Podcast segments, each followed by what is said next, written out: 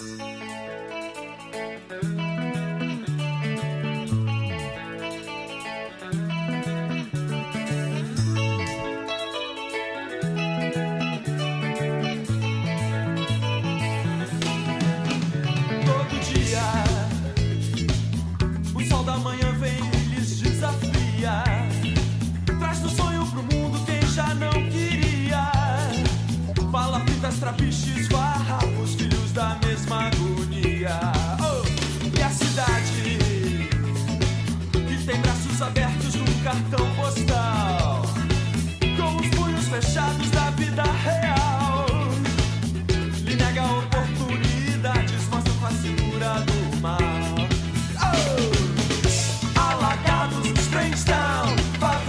Fala pessoal, tudo bem? Fabiano Caprio. Hoje nós estamos aqui com um amigo querido Renato de Jesus, que é advogado, foi ex-presidente do Rotary Vila Belmiro, fez um trabalho bem bacana aí né, é, na sua gestão. Vamos falar aí de um evento bem famoso na cidade que ele costuma é, fazer parte aí, que é o, o Craques contra a Polio. Né? Então vamos trazer um pouquinho de informação, mostrar um pouquinho para as pessoas o que, que é o Rotary, como é que faz, de onde veio, como é que, né, como é que vive. E falar um pouquinho aí do terceiro setor, aproveitar o doutor Renato, né, vamos chamar de doutor Renato, conhece um pouquinho das, das regras, né, então vamos falar um pouquinho aí sobre o ECA, conversar um pouquinho sobre as, as crianças, os direitos, se estão sendo violados ou não, como é que estão, e tentar fugir aí um pouquinho de um tema polêmico que está muito na mídia, está todo mundo falando, que é a situação racial. Vamos ver se a gente consegue levar isso de forma tranquila, sem se exaltar, porque isso é algo que não cabe ainda, né? Pleno século XXI, a gente ainda passar por algumas situações como a gente vê aí recentemente, né, as que aconteceram, seja na feira, seja no campo de futebol, aonde for, acho que tem algumas coisas que não cabem mais. Renato, obrigado por receber a gente, por ter vindo por ter é, aberto aí a sua agenda aí para conversar um pouquinho com a gente. Fica à vontade, fala um pouquinho de você, vamos lá. É um prazer, um prazer enorme aqui estar com você, conversar com você, conversar com seus amigos aí da sua rede social e tentar trazer um pouquinho de conhecimento. Eu sempre falo, né? Conhecimento, fala, trazer conhecimento é levar informação para as pessoas, mas esperando que as pessoas coloquem essas informações em prática, porque senão ela não vira conhecimento. Então a informação só vira conhecimento quando você pega, coloca em prática no seu dia a dia e repete. Então, conhecimento é informação colocada em prática com repetição. Aí você de fato adquire conhecimento. Espero que as pessoas possam aproveitar um pouco do conteúdo e se eu puder contribuir e colaborar, estou aqui à disposição. Como sempre, estarei. Bacana, bacana. Mandar um alô aí para todo mundo que está no Instagram, que vocês quiserem ir para o YouTube, tá bom? O Instagram, depois de um tempo, ele derruba aí só essa informação. Mandar um abraço para o professor Marcelo Cruz, também está aí acompanhando. Professor, obrigado pela, né, pela oportunidade. Você é uma fera também, né? É, grande Marcelo Cruz, um dos maiores advogados aqui da nossa região, quiçá do país. Viu? Criminalista fera, e é conhecido fera. nacional e internacionalmente. Fera, fera. Vamos lá. Renato, eu queria que você falasse um pouquinho começar pelo carro-chefe, né, que é acho que é o maior evento que, é, que a gente vê nesse sentido, pelo menos é, aqui na nossa região, né, que é o Craques. Queria que você falasse um pouquinho, né, é, quanto tempo você leva para organizar esse evento, se é que nem o carnaval, acaba um, começa o outro, né? É, assim, qual é a estrutura, como é que vocês fazem, qual é o benefício do, do futebol, né? Para quem vai, quem são os beneficiados, com tudo que agrega né, esse tipo de evento. Vamos lá, conta um pouquinho para a gente desse evento grande aí. É, o evento Craques contra Polio, para quem não conhece, o Craques contra Polio é um, um, futebol solidário que a gente realiza geralmente no campo do Santos Futebol Clube, na Vila Belmiro, mas é um evento solidário. A gente procurou unir duas paixões, que é ser solidário e ajudar as pessoas. Então, por isso a temática craques contra a polio, e a poliomielite é uma doença nefasta que acaba paralisando as crianças. É uma doença que já foi endêmica, hoje ela está controlada. mas a gente não pode descuidar, porque enquanto tiver uma criança no mundo com esse vírus da paralisia infantil, todas as demais estão em risco, porque essa doença ela circula com muita facilidade. Daí a importância do combate à poliomielite. E o Rotary tem eh, esse combate à poliomielite como uma bandeira principal já há muitos anos. Isso começou lá na década de 70, 1972, e veio caminhando. Em meados da década de 80, o Rotary encampou, pegou essa bandeira e de lá para cá ele veio trabalhando e confinando essa doença. Hoje ela está presente apenas em dois países, que é no Afeganistão e no Paquistão. E por que, que nós pensamos no CRAX contra a polio?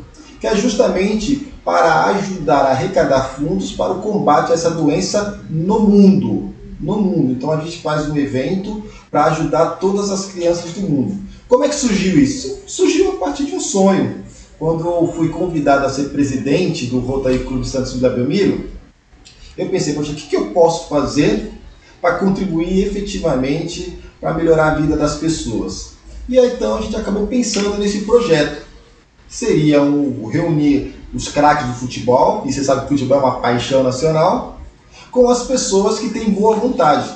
Começamos a pensar na ideia, tiramos a ideia do plano das ideias e colocamos no papel, organizamos, falamos o que é necessário para realizar. E a partir daí a gente foi trabalhando etapa por etapa, primeiro fazendo o convencimento dos companheiros do clube, porque era um projeto muito grandioso. O clube nunca tinha enfrentado um desafio desse. E as pessoas ficaram meio temorosas. Falaram, poxa, mas na Vila Belmiro, um jogo de futebol, para duas mil, três mil, quatro mil pessoas, isso não é muito grande, pode ser que você tenha um problema financeiro aí. Você olha, vamos para o desafio. A gente vive de desafio. Verdade. E a partir daí a gente começou a construir, conversamos com os amigos, movimentando a nossa rede de network e Felizmente, o primeiro evento deu super certo, o segundo já ficou mais tranquilo, o terceiro foi mais tranquilo. Aí já tem a experiência, já tomou conta, né? E vamos caminhando. O importante é que temos vários amigos que contribuem, né? vários empresários que acabam contribuindo e, mais importante, tomando consciência da importância da vacinação contra a poliomielite e contra qualquer outra doença. É importante que as crianças se vacinem. E esses empresários acabam contribuindo com isso, porque antes eles não tinham contato com essas informações. Bacana, bacana. No último evento lá, como é que foi? Ainda teve sorteio, teve rifa, né? Teve. Ah, teve. Teve como vários é? jornalistas se fizeram presentes, né? você estava presente, a Tatiana Jorge estava presente, eh, vários jornalistas estiveram presentes, tivemos vários empresários da região e de fora da região que se fizeram presentes, artistas fizeram presentes lá com o Marcos da dupla Marcos do Belucci e vários gente, outros né? artistas é, importantes que dentro do seu nicho são referências, eles vieram para participar conosco. E eu tive até um problema, né? Porque no dia do evento, primeiro que vários primeiro jogadores que 11 de cada lado, né? vários jogadores, inclusive jogadores profissionais, jogadores que estavam na Europa, vieram e eles começaram a perguntar: Poxa, posso jogar? E já não podia, porque já não tinha mais espaço. Porque a gente se compromete com o número de jogadores para jogar, então tem um número limitado de camisas. E chega 45 minutos do segundo tempo, o cara me liga, né? manda produção, manda produtor, manda assistente me ligar para poder participar do jogo, eu falo, olha, eu não tenho como, porque se eu colocar você para jogar agora, eu vou ter que tirar alguém que eu já me comprometi. E a gente, como rotariano, tem essa questão da palavra, da honradez, de, de seguir adiante com o que você promete. Então não tinha como fazê-lo. Então eu peço desculpa aí aos jogadores profissionais que ficaram, ficaram fora, mas entre em contato aí, vamos para o nosso próximo evento já com antecedência, com antecedência organização. Organizar para que todo mundo possa participar, possa se divertir e possa fazer um evento solidário e ajudar a população mundial aí de crianças. Bacana. Renato, contar um pouquinho, né? Vou deixar que você fale aí é, como é que funciona essa doação de um para um aí que, que a gente sabe que é feito, que é importante a gente frisar né, que a, a, o milagre não é o milagre da multiplicação, mas é a multiplicação em benefício né, de uma causa que é a, polio. Claro, o, o Rotary ele é uma das instituições mais sérias do mundo. É auditada, tem auditoria externa, e por conta disso a Fundação Bill e Melinda Gates eles confiam tanto na organização do Rotary Club Internacional que para cada dólar que a gente arrecada e doa para combate à poliomielite, a Fundação Bill e Melinda Gates emparelha e coloca mais 2 dólares. E isso acaba é, multiplicando e aumentando recrudescendo as nossas forças.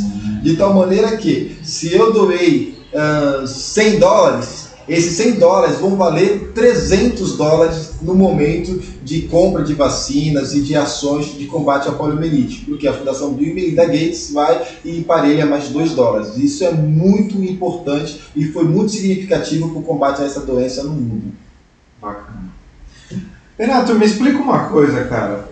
Você mora na Vila Belmiro, Rotary Vila Belmiro, como é que é isso? Como é que é essa esse mapeamento, né? Por bairro isso não? Como é que é? Conta aí. Não, o, o, nosso clube, quando ele surgiu, nós tínhamos muitos é, atletas ou pessoas ligadas ao esporte e por isso a gente colocou o nome de Rotary Clube Santos Vila Belmiro. Até porque as pessoas eram em torno da Vila Belmiro, tinham muitos torcedores do Santos. Ah, hoje não, tem lá metade corintiano, palmeirense, mas na época tinha muito torcedor do Santos. Não, vamos fazer Rotary Clube Santos Vila Belmiro.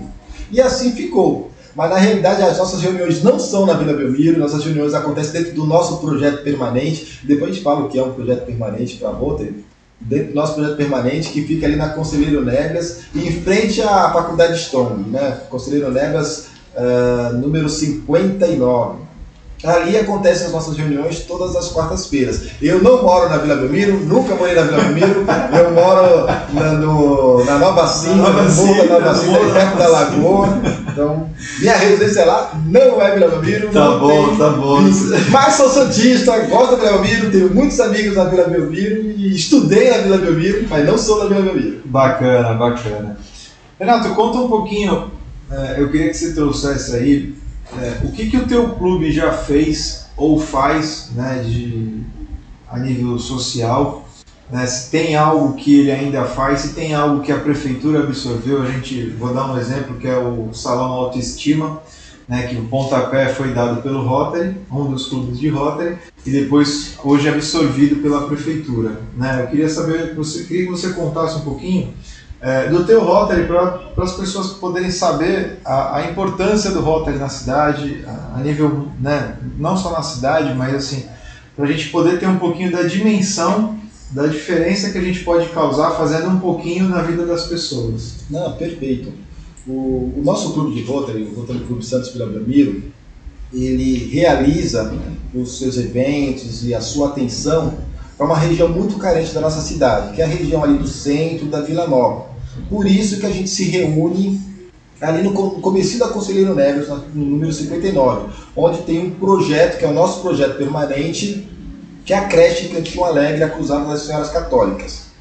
Ali a gente mantém vários projetos. Um dos projetos permanentes nosso é justamente essa creche Cantinho Alegre, que é, por conta dele a gente acaba atendendo 311 crianças carentes daquela região, que estão em estado de vulnerabilidade social, e ali a gente dá para elas um, uma educação de qualidade, tal qual elas estivessem em qualquer outra escola particular. Elas entram logo cedo na, na nossa creche, tem cinco refeições diárias e muitas dessas crianças, a única refeição que ela tem no dia são as refeições que ela faz dentro da creche.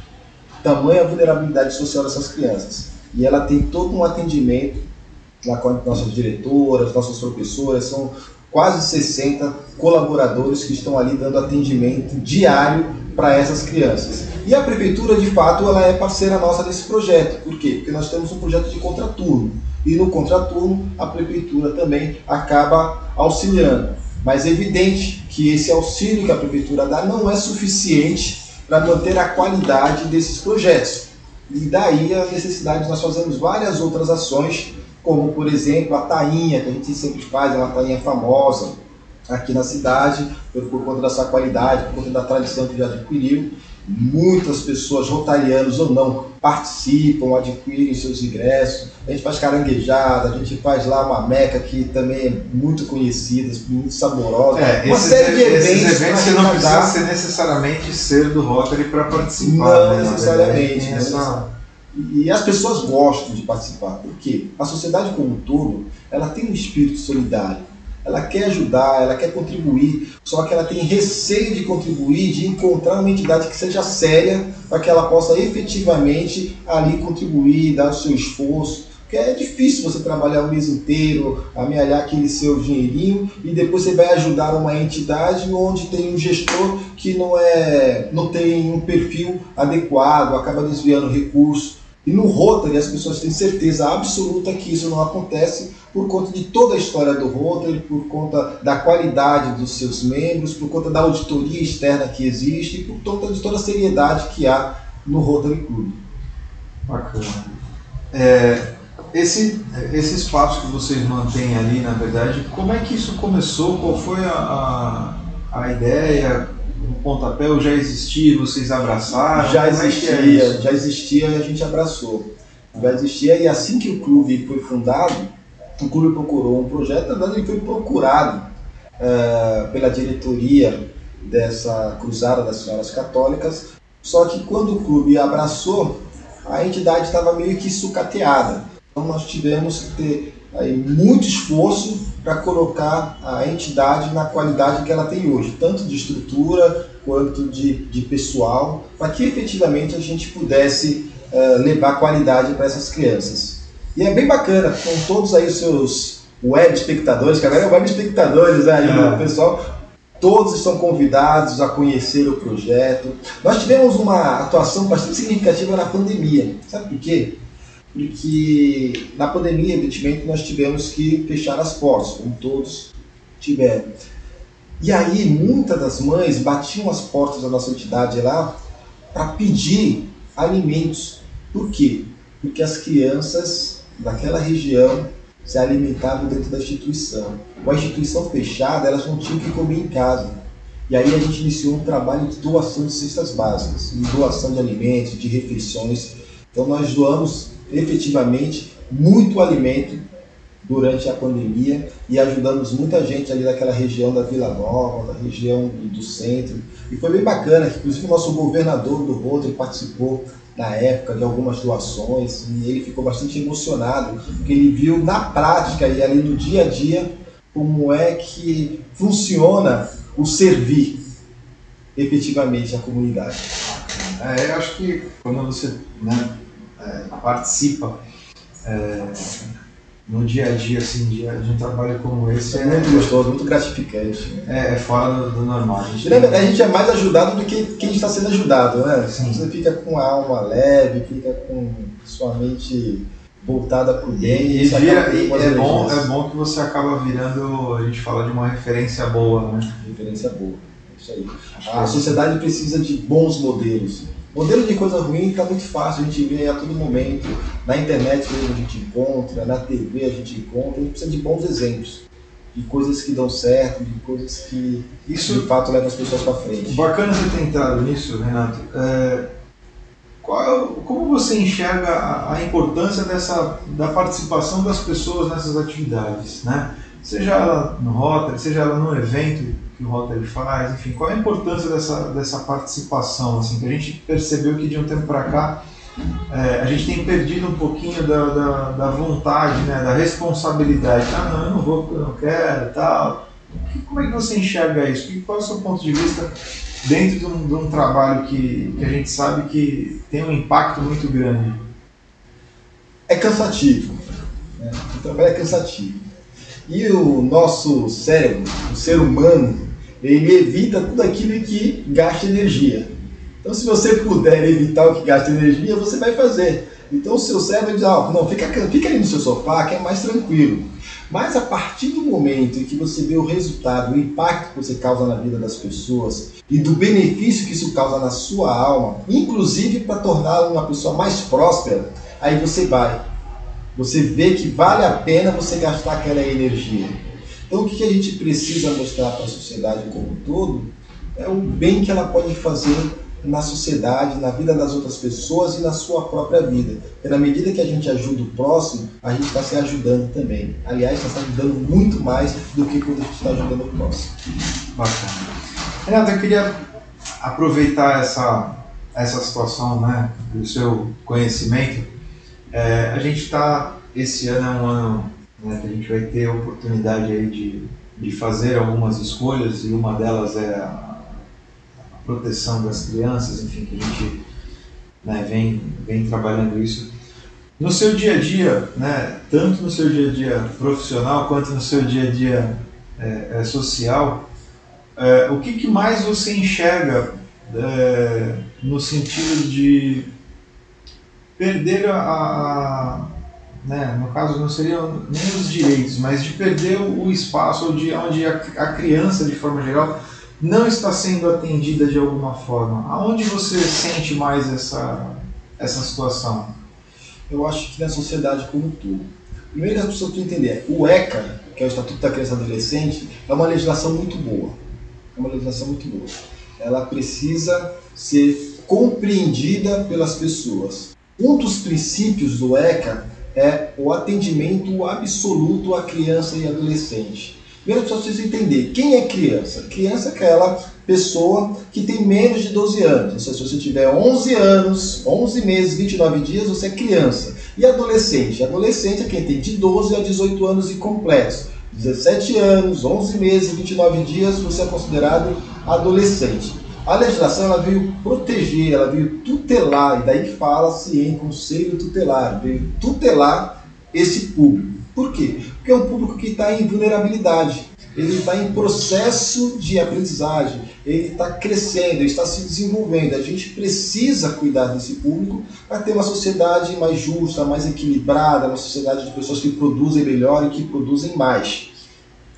Essa é a visão do Estatuto da Criança e Adolescente. Visão mais técnica. Mais técnica. O que acontece no dia a dia?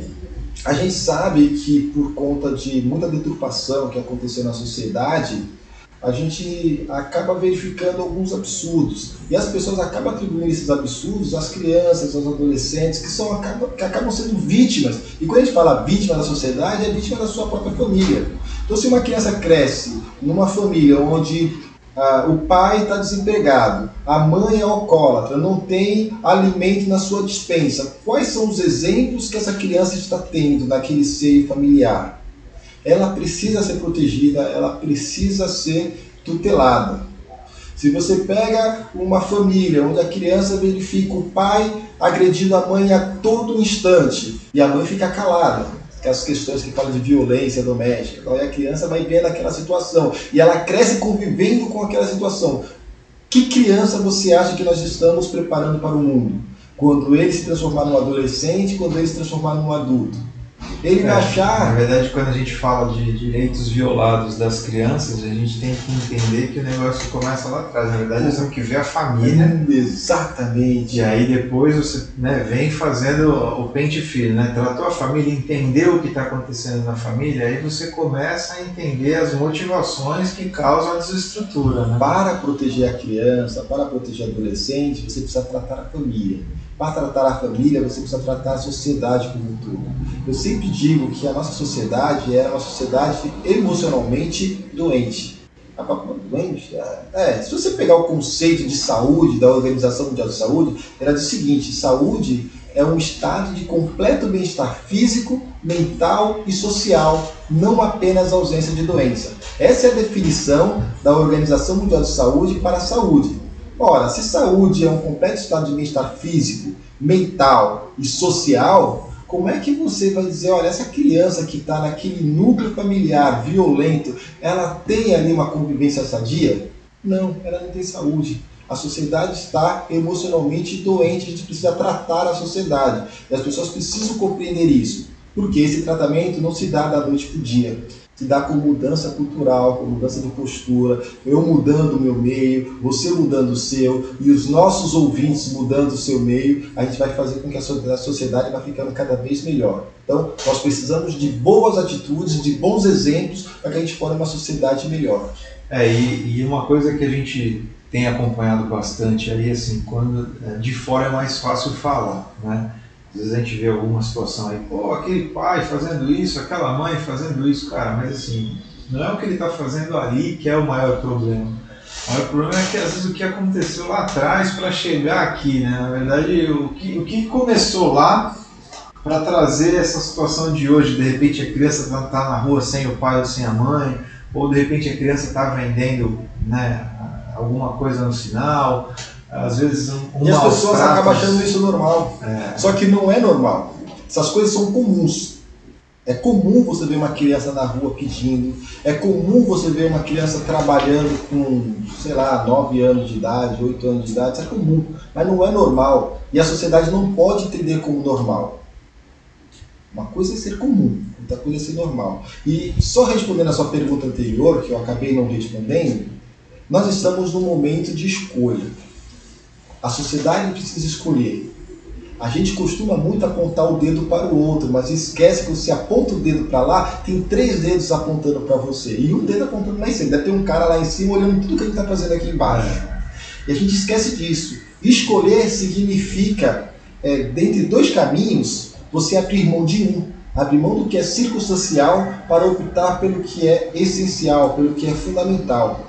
A escolha por conselheiro tutelar, que vai acontecer esse ano, é um momento desses em que você deve abrir mão do que é circunstancial e escolher as pessoas preparadas, que vai ser fundamental para que a gente tenha uma mudança de postura na sociedade.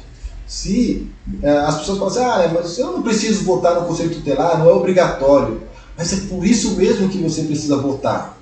Se você não escolhe o que é fundamental, você vai deixar que as outras, as outras pessoas escolham o que é circunstancial escolhe qualquer um, aquela pessoa que não está preparada, aquela pessoa que está pensando apenas em receber uma remuneração no final do mês, mas que não está comprometida com a causa, que não sabe que efetivamente o que ela fizer ou deixar de fazer vai impactar na vida de muitas famílias, vai impactar na vida da sociedade, vai impactar na sua própria vida. Porque se aquela criança, aquele adolescente não for cuidado hoje, ele pode te assaltar amanhã, ele pode invadir a sua casa amanhã, ele pode cometer um crime amanhã porque ele conviveu com crime a vida inteira. Ele não foi retirado daquele seio familiar doente e colocado numa família substituta onde ele vai poder ter bons exemplos. É um número que a gente não tem muito como mensurar, mas a cada um real que você investe na criança é quase 50 reais que você deixa de investir no adulto, né? Para tomar conta de alguma situação que não deu certo lá atrás.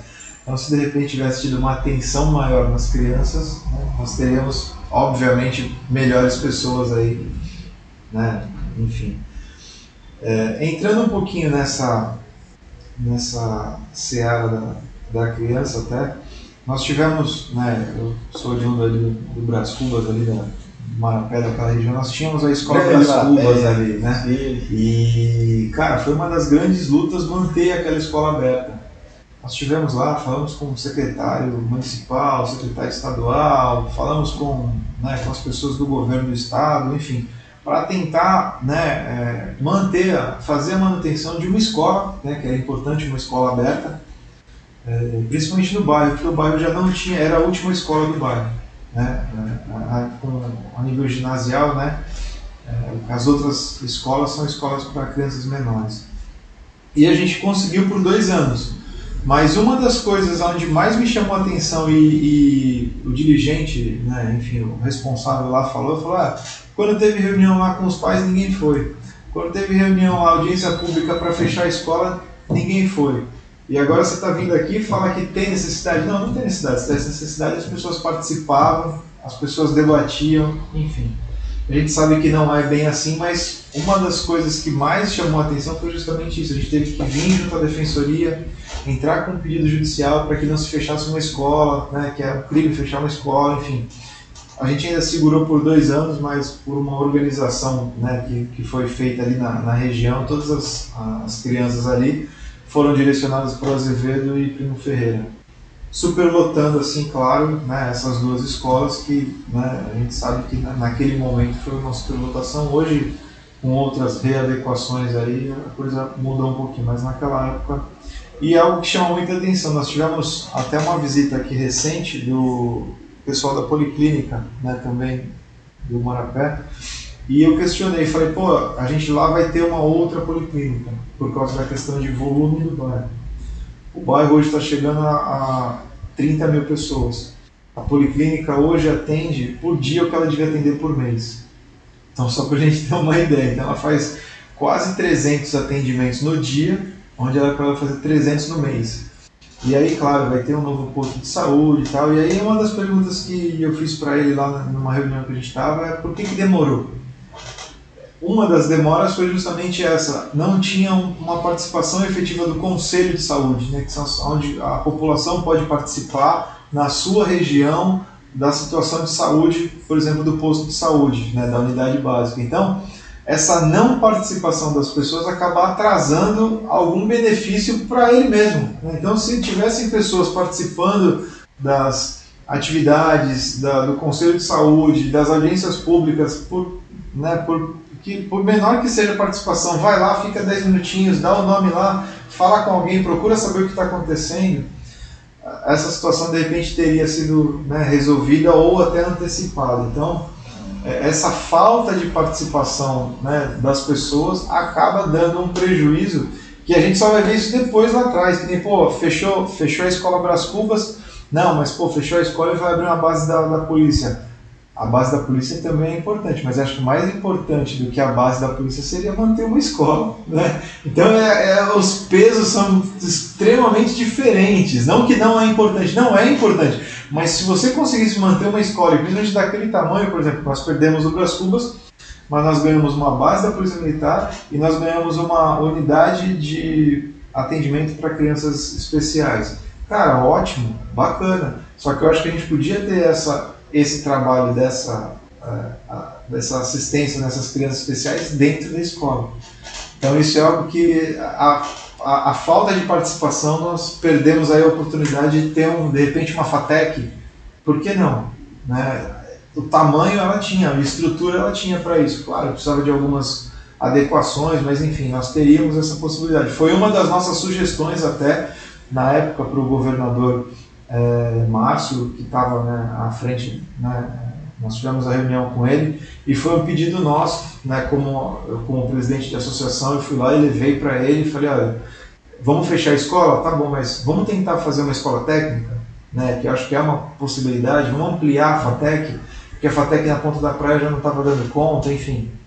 E aí acabou sendo o que é hoje, mas essa falta de participação a gente perde bastante aí. Né? É, a, a pauta de participação é um problema. Né? Um problema, inclusive, para o nosso próprio Estado Democrático de Direito, que é, na verdade, uma. É, é fundamental para que haja o Estado Democrático de Direito essa participação popular. Vamos ampliar um pouco a discussão aqui, só para as pessoas poderem compreender. O que é um Estado de Direito? Um Estado de Direito é um Estado onde a sociedade resolve as suas, seus conflitos, suas pendengas com base na lei. E isso é fundamental por quê? Porque antes, quando não havia o Estado de Direito, o Estado era absoluto.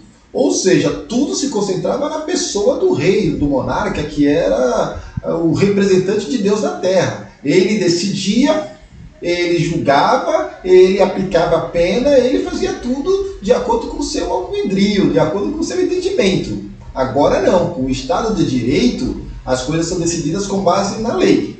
Só que o nosso Estado, ele, recebeu, ele acabou recebendo um qualificativo. Ele não é só um Estado de Direito, ele é um Estado democrático de direito. Essa palavra democrático, ela veio como um adjetivo para qualificar o nosso Estado de Direito, exigindo efetivamente a participação popular para resolver os conflitos estaduais, os conflitos do, do, do Estado como um todo. Daí a necessidade da população participar. É por isso que nós temos plebiscito, que é uma forma de participação direta do povo na solução de, de questões essenciais para o nosso Estado. É por isso que nós temos o referendo, que é uma forma do povo participar referendando o que foi decidido pelo nosso Estado.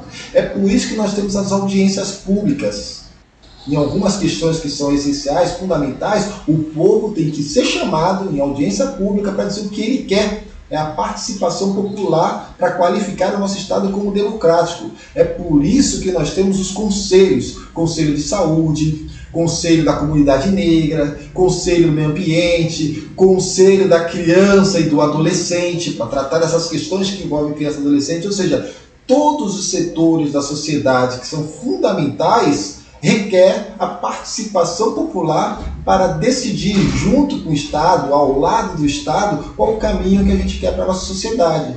Então, quando o povo é chamado a se manifestar e se omite, ela deixa que outros escolham no seu lugar. Na questão que você citou aqui, na escola Brás Cuba, de repente a população acha que manter a escola ali seria algo essencial, fundamental para o crescimento do bairro, para que o bairro tenha jovens mais preparados para enfrentar o futuro. Mas no momento que foram chamados a participar, eles deixaram que outros decidissem. Eles não foram lá. E aí as coisas acontecem do jeito que você não quer. É, eu estudei na minha, é, no ensino médio no Primo Ferreira. E eu lembro que para entrar no Primo Ferreira, você precisava fazer vestibulinho. Tamanha qualidade de ensino que tinha naquela escola. Alunos de várias outras escolas, de escolas particulares, eles prestavam vestibulinho para conseguir uma vaga no Primo Ferreira. Eu fui um desses alunos que fez vestibulinho e entrei estudando no Primo Ferreira. É a qualidade excelente. Formaram jovens maravilhosos. Hoje parece que não existe mais isso. Entra qualquer um, ou seja, o nível foi caindo. Você vai nivelar por baixo, pelo contrário, você tem que nivelar por cima. O Brás Cubas tinha que ficar onde ele estava, o Primo Ferreira tinha que ter, é, ficar onde ele estava, com investimento para que o Primo melhorasse, para que o Brás Cubas melhorasse, para que o Azevedo melhorasse, porque se investir na educação, você está investindo na formação dos nossos jovens para o futuro. E é um momento onde se requer e se exige maior investimento, porque é aí que você forma as bases das crianças, é aí que você forma as crenças, as crenças que vão determinar nossas ações na juventude, as nossas ações na vida adulta. Se você cria crenças limitantes nessa fase, certamente você terá adultos limitados. Não, com certeza. E, e só para você ter uma ideia, o que, o que, assim, o que mais me incomodava, e incomoda até hoje essa situação, né? É, não é que fechou o Brás Cubas, não. Você está fechando uma escola que tinha duas quadras, né? Tinha quadra de dentro, tinha uma quadra menor do lado de fora, tinha espaço físico. Que só por isso já não deveria ter sido fechado. E aí você deixou, por exemplo, uma outra escola, vou dar um exemplo simples, Olavo Bilac ou o Ayrton Senna, que são duas escolas ótimas, bacana, legal. Só que não tem espaço físico, não tem um, o pátio é pequeno, é reduzido. Então, veja só, se a gente fizesse a transferência de uma delas, ou do Olavo ou do Azevedo, para onde olha a qualidade que nós teríamos aí para as crianças, porque nós teríamos espaço de quadra, nós teríamos a, a manutenção de uma, né, de uma escola e de repente a ampliação das, das vagas. Então, é, é, é, algumas coisas que a gente vê, às vezes você fala, pô, mas aqui vai ser uma escola, a escola. É, aí acaba sendo, acontecendo o que a gente vê em algumas escolas aqui em Santos, que ainda bem que conseguem fazer, mas em outros lugares nem conseguem. É, que é o contraturno, né? A criança sai de um lugar e vai para outro, uhum. ou vai fazer atividade física e volta, às vezes dentro do mesmo período, porque às vezes é próximo. Mas e quem não tem essa facilidade? Então eu achei por isso que é algo que ainda incomoda um pouco, porque assim, a gente tem, tinha outras possibilidades, mas enfim. Mas a gente precisa efetivamente de ativistas eh, sociais, de pessoas envolvidas com a causa da criança e do adolescente, que estejam aí nos lugares adequados para poder levantar essa bandeira e lutar para que a gente tenha uma educação de qualidade, um tratamento adequado e que efetivamente respeite o que determina o ECA, que é tratar a criança e adolescente com prioridade absoluta. Aliás, essa prioridade absoluta, ela justifica, por exemplo, um juiz da infância e da juventude tirar a criança de repente de uma família que é nociva para a criança e colocar essa criança no seio de uma família substituta. Justamente por quê? Porque ela deve ser tratada com absoluta prioridade. Não é o interesse do pai e nem o interesse da mãe que o juiz precisa olhar ali. Ele vai olhar o interesse da criança, do menor de idade, daquela pessoa que efetivamente precisa de tutela, porque ela não pode se proteger sozinha. Existem alguns casos, até quando eu estou ministrando aula de direito médico lá na, na FGV, pessoal sempre traz esse exemplo. Poxa, uh, tem uma situação em que os religiosos de uma determinada religião, testemunha de Jeová, eles, eles são contrários à transfusão de sangue. Como é que fica se ele trouxer uma criança no hospital, essa criança precisar efetivamente de transfusão de sangue, mas os pais não quiserem? Como é que a gente faz? Você faz a transfusão. E por que você faz a transfusão? Porque a lei te ampara para isso. Quando você vai cuidar de criança, O interesse que você precisa analisar é o interesse da criança, não é o interesse do pai nem da mãe. O pai é testemunho de Jeová, a mãe é testemunha de Jeová, mas a criança ela não tem maturidade ainda para optar se ela é ou não é daquela religião específica. E naquele caso, havendo a necessidade, você deve sim fazer a transfusão, ainda que seja contra a vontade do pai, contra a vontade da mãe. Porque você deve atender com absoluta prioridade o interesse da criança e do adolescente. Para você ver como é importante conhecer o ECA, como é importante conhecer essas normas, como é importante você conhecer o princípio de como as coisas devem funcionar. E daí a importância da sociedade como um todo conhecer e aplicar efetivamente. Porque não basta só obter informação, você tem que aplicar na prática para virar aí uma nova habilidade. Vou te dar um exemplo de, né, de informação que às vezes tem tanta coisa acontecendo que a gente nem sabe. Por exemplo, nós temos até um conselho chamado é, Conselho de Alimentação Escolar, quer dizer, que é uma oportunidade da sociedade participar da, do que vai passar, enfim, na merenda da escola. Então, olha só, até isso nós temos. E... Essa questão dos alimentos transgênicos, a gente tem muita coisa para ser discutida aí. E, cara, e a gente vê que, assim, oportunidade de participação tem, né? É, vai da sociedade, enfim, é, querer ou não ocupar o espaço. É aquilo que você falou, quando você não vai, alguém vai por você. Então, esse é um. Esse e é de repente, se você não quer participar diretamente, num caso, por exemplo, da criança adolescente, você não precisa estar diretamente lá atuando. Mas vote, por exemplo, no Conselho Tutelar em alguém que efetivamente vai fazer, que é alguém comprometido com a causa, alguém que já tem mostrado que se interessa verdadeiramente pelo assunto, que tem história de atuação, e aí você fala, bom, eu não estou lá, mas eu coloquei um representante meu que vai falar por mim diante dessas situações. É como se quando você estivesse é, votando no conselheiro tutelar, você estivesse entregando uma procuração para um advogado que vai falar por você. É como se estivesse dando um mandato para que a pessoa é, fale. É a ideia do voto consciente, né? A mesma coisa quando você vai escolher um presidente, um representante, um síndico, né? É, é a, mesma, é a mesma ideia. Então participa, escolhe, né? avalia é, é aquilo que você falou, é uma procuração que você está dando, é uma carta em branco que você está dando para alguém vai te representar. Mas se você não vai nem na reunião de síndico, você vai falar que o síndico é ruim? Exatamente. Não dá, né? Eu acho que não, não cabe. É, é umas coisas que a gente acompanha que, que não cabe. Aí você me diz, né? A pessoa precisa ter metas, ter objetivos, saber para onde vai. Você não sabe para onde você quer ir, qualquer caminho serve. É, a pessoa diz, ah, não, por aqui, a pessoa vai por lá, bate a cara na parede, cai no penhasco, você não sabe por onde está indo. Verdade. Renatão, nós estamos chegando aí nos 40 minutos aí de, de conversa. Mas queria... já? Já, já, estamos, já estamos bem avançados aí, mas eu queria Bom. aproveitar a oportunidade, queria que você falasse um pouquinho é, de algo que vem de forma infeliz, né, acontecendo de forma recorrente. É, a gente já né, pleno século XXI, é, eu já passei isso na, é, na pele com uma das minhas filhas.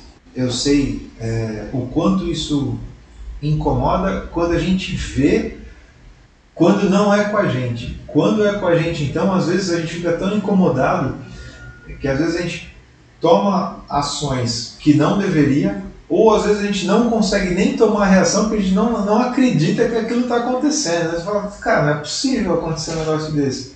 Mas eu queria que você falasse aí um pouquinho, porque acho que é um tema é, polêmico, importante da gente trazer essa discussão, que é essa situação, é, recorrência das pessoas se fazerem diferença por causa de uma tonalidade de pele. Ah, porque é preto, porque é branco, porque é amarelo. Cara, é, não vamos nem entrar na situação do, né, que, que foi trazida aí, ah, mimimi, não pode chamar de negão, não pode chamar de preto, ou de preto, ou de branco, ou de branca. Não. É, eu acho que você pode fazer isso, desde que você tenha intimidade, desde que você faça com respeito, desde que você tenha a liberdade com a outra pessoa. Eu acho que eu tenho, cara, muitos amigos, né, que são de tonalidades diferentes, vamos falar assim para não problema, uhum. tonalidades diferentes, e que alguns sempre, na escola, na rua hoje, pô, e aí negão tal. Ao, dependendo da situação, se a pessoa não tem essa liberdade, não tem esse, essa situação com você, pode acabar sendo uma situação que você fique mal visto, mas é uma situação entre as pessoas. Mas da, da forma que está acontecendo, não é uma situação entre as pessoas, né? É, nós tivemos aí um jogador que foi né, agredido verbalmente dentro de campo. Agora nós tivemos na feira uma senhora que foi, é, pelo que tudo se parece, né, a gente sabe que toda a história tem três lados, né, o de um, do outro e a verdade. Então, mas o que se parece aí também foi né, ofendida. Como é que você vê esse cenário de hoje, cara, principalmente você sendo advogado, estando na pele, né, sendo né, é, é preto, sendo, sendo de cor diferente, de, de cor escura, vamos falar assim, uhum. mais do que as pessoas falam. Nós tivemos recentemente um, um, um, num júri, né, um, uma audiência, onde o advogado foi servir a água e aí teve uma situação de que ele não estava ali para servir e tal, e aí foi posto para fora da audiência. Cara, assim, eu acho que assim, é, eu acho que era de tocar e descer, porque o mundo tá louco, é mais ou menos isso. Eu queria que você falasse um pouquinho desse cenário todo, que assim, às vezes a gente tem que tomar cuidado para falar, porque né, tudo pode gerar um, um transtorno, uma bola de neve, então a gente tem que tomar alguns cuidados para falar. Então, mas eu queria te ouvir um pouquinho desse, desse outro lado. Vou botar o tema que nós já tratamos aqui hoje. Quando eu disse para você, por exemplo, o conceito de saúde que é trazido pela OMS. A OMS diz que saúde é um estado de completo bem-estar físico, mental e social, não apenas a ausência de doença ou enfermidade. Pensa comigo, essa pessoa que sofre preconceito, sofre racismo, injúria racial diariamente, ela tem bem-estar social? Se ela não tem bem-estar social, a saúde, que é um direito constitucional fundamental garantido pela nossa Constituição, não está sendo reservada a essa pessoa. Essa, poxa, mas é tão grave assim. É. Aliás, a título de informação aqui para os seus web espectadores, a legislação mudou no início desse ano. Teve uma alteração legislativa, veio a Lei 14.532, é, que modificou e pegou o crime de injúria racial e equiparou ao crime de racismo a pena aumentou. Agora a injúria racial tem pena de 2 a 5 anos de reclusão. E as pessoas pensam assim: ah, não, mas foi só uma brincadeira, eu fiz uma zoação, que não sei o quê. Na verdade, se a intenção era de zombar, se era de diversão, se era de recreação, se esse era o intento, se esse era o contexto, isso funciona como um aumento de pena, é um agravante a pena aumenta de um terço a metade, se o contexto era o contexto de, zomba, de zombaria, de, de, recreação, de diversão. Por quê? Porque você expõe a outra pessoa a situação de humilhação, de vergonha e até de medo. Você pode gerar naquela outra pessoa síndrome do pânico. Tamanha gravidade. Aí as pessoas, mas é tão grave assim? É tão grave assim. Quando eu ministrava aula na Faculdade Zumbi dos Palmares, que era uma faculdade lá em São Paulo, voltada para esse público de pele preta, tinha algumas pessoas de pele clara, mas a grande, esmagadora maioria eram alunos de pele preta, que era justamente para que essas pessoas adquirissem formação e fosse para a sociedade enfrentar seus desafios e de, em pé de igualdade com qualquer outra pessoa, que é o que deveria ser. E aí uma aluna minha, ela veio e falou, puxa professor, é, eu passei pelo processo seletivo de um emprego, um processo seletivo difícil, e eu passei. Fui trabalhar. No primeiro dia do trabalho, desempenhei meu papel e o meu patrão chegou ao final do expediente e disse: Olha, parabéns, você foi muito bem hoje. Amanhã você venha com o cabelo alisado. Olha a agressão que ele fez àquela mulher, ele nem sabia que ele estava fazendo uma agressão a ela. Porque a mulher poderia vir com o cabelo alisado, se fosse uma opção dela tem muitas mulheres de pele preta que elas alisam o cabelo, porque elas querem alisar e não como uma condição obrigatória para que ela pudesse exercer o seu mistério, exercer o seu trabalho. Isso é uma agressão. E o patrão falou com uma naturalidade tão grande que ele não percebeu o que ele estava fazendo. Isso é o chamado racismo estrutural. Já está dentro da pessoa, já está incutido na pessoa. Como é que você quebra isso? Como é que você muda isso? Você tem que mudar a cultura. Você tem que ter novas vivências. Você tem que pegar esses assuntos e discutir efetivamente. A pessoa de pele preta, quando está andando à noite na rua, se vier uma outra pessoa do outro lado de pele branca, ela vai atravessar a rua. Na grande maioria das vezes. Com medo de um possível assalto que ela criou na mente dela. Por quê? São crenças que ela criou ao longo da sua vivência. E que se a pessoa tem pele preta está andando na rua à noite, ela possivelmente vai me assaltar. Crença. Imagina o constrangimento dessa pessoa de pele preta. Imagina o constrangimento dessa pessoa de pele preta quando entra no supermercado e o segurança já vem atrás, achando que de repente ela pode furtar alguma coisa. Não, ela está entrando como um consumidor qualquer, vai pegar o, o produto que ela quiser e vai pagar no caixa normalmente. Como tem que ser. Você começa a compreender que coisas que são consideradas normais, na verdade elas são comuns acontecem sempre, mas não são normais e não podem ser encaradas como normais. E a gente tem um papel importante na discussão dessas questões para ajudar a mudar a sociedade. Cara, é, é, é, é, bem isso que você falou, né? São crenças. Eu tive recentemente numa audiência pública e eu fui porque o título eu achei no mínimo curioso, né? O título da audiência pública falava assim: ah, aumento da violência e criminalidade devido ao aumento da população de rua. Eu falei, cara, mas um tema não tem a ver com o outro. Mas vamos lá, vamos, vamos lá para ver o que, que é. Né? correlação. Aí, beleza. E justamente isso foi o que me chamou a atenção lá. quando eu tive a oportunidade da palavra lá, foi uma das coisas que eu falei, foi, bom, a polícia vai correr atrás de bandido, eles vão falar do pessoal em situação de rua que é mais vulnerável, enfim. E aí fiz alguns questionamentos lá tal, e levantei essa situação para o responsável né, lá, que era um vereador, e, e falei da nomenclatura.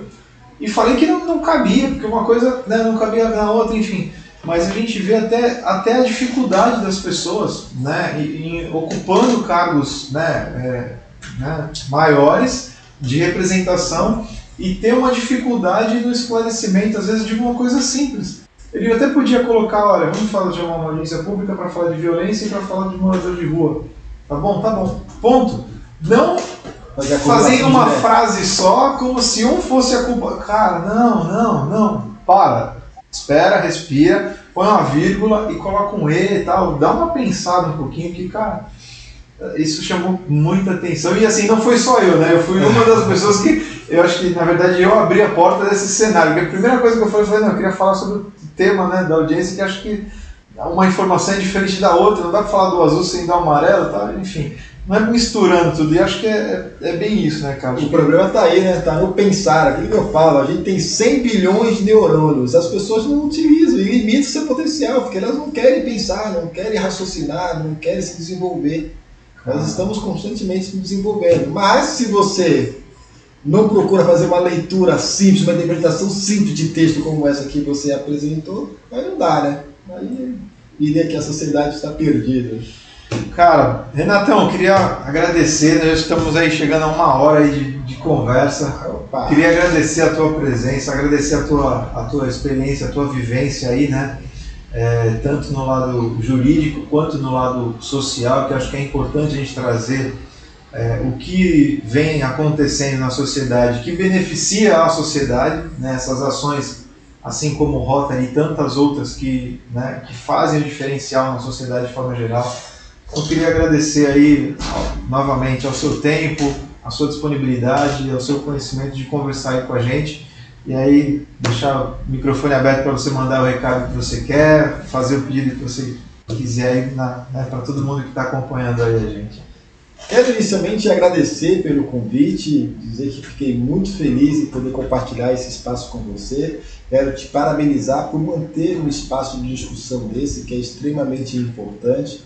A gente precisa que pessoas como você se posicionem na sociedade, porque é, vai ser um norte, é uma luz para que as pessoas é, menos iluminadas possam seguir, ou aquelas pessoas que querem encontrar um caminho possam seguir isso é relevante, é importante e na história da humanidade sempre foi assim. As pessoas acabam seguindo aquelas que elas mais se aproximam, que elas mais têm uma identidade de ideais e de pensamentos e você tenho certeza deve conduzir aí o rumo de muitas pessoas no teu bairro, na tua cidade e aí no estado como um todo. Então, parabéns pela, pela sua predisposição, porque você investe seu tempo e o que a gente fala, né? O tempo é o ativo mais precioso que nós temos, porque nós sabemos o quanto ficou para trás, mas nós não sabemos quanto tem pela frente. Então, quando você investe o seu tempo para servir a sociedade, para ajudar as pessoas, para levar informação de qualidade, você é uma pessoa que está despojada daquilo que você tem de mais valioso. Então, por isso, eu quero te dar os parabéns. Conte comigo, sempre que, que eu puder colaborar e contribuir de alguma forma, basta chamar, a gente procura aí agendar, ver a melhor forma possível e estarei presente. fazer uma visita lá na Cruzada, né? Passa, que vamos trazer aí bastante informação, trazer aí um... Será bem recebido. Bastante coisa aí, Renato. Pessoal, vamos ficando por aqui. Fiquem todos com Deus sempre. Valeu!